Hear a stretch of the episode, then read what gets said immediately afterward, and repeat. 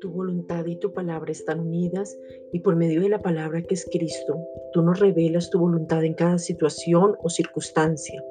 Por eso hoy te pedimos, Padre, en el nombre de Jesucristo, que el Dios de paz nos traiga paz a cada instante, que tengamos revelación del Dios de paz, que veamos que en Jesús el castigo de nuestra paz fue sobre Él y desde la misma paz trae dirección para cada proyecto y fortaleza en cada circunstancia.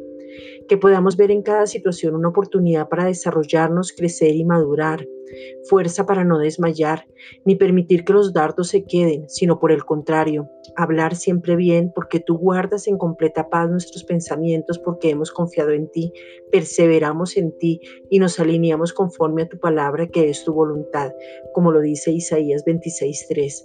Pensamos bien, hablamos bien y actuamos bien.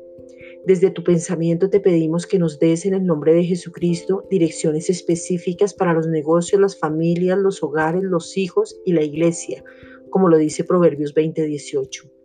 Que podamos tomar decisiones con respecto a los nuevos cambios que se vienen, pero que no nos estanquemos. Que tengamos prudencia, pero seamos certeros. Que tu gracia y favor estén sobre nosotros para cualquier cambio que debamos efectuar.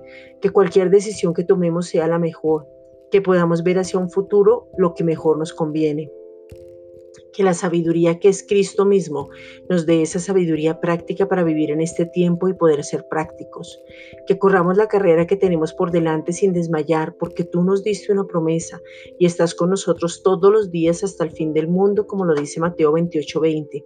Y tú dijiste que sin importar lo que pasáramos por circunstancias y aún por fuego, que no nos íbamos a quemar, como lo dice Isaías 43, versículos 2 y 3.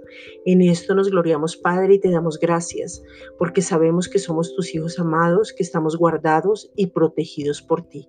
Gracias, Padre.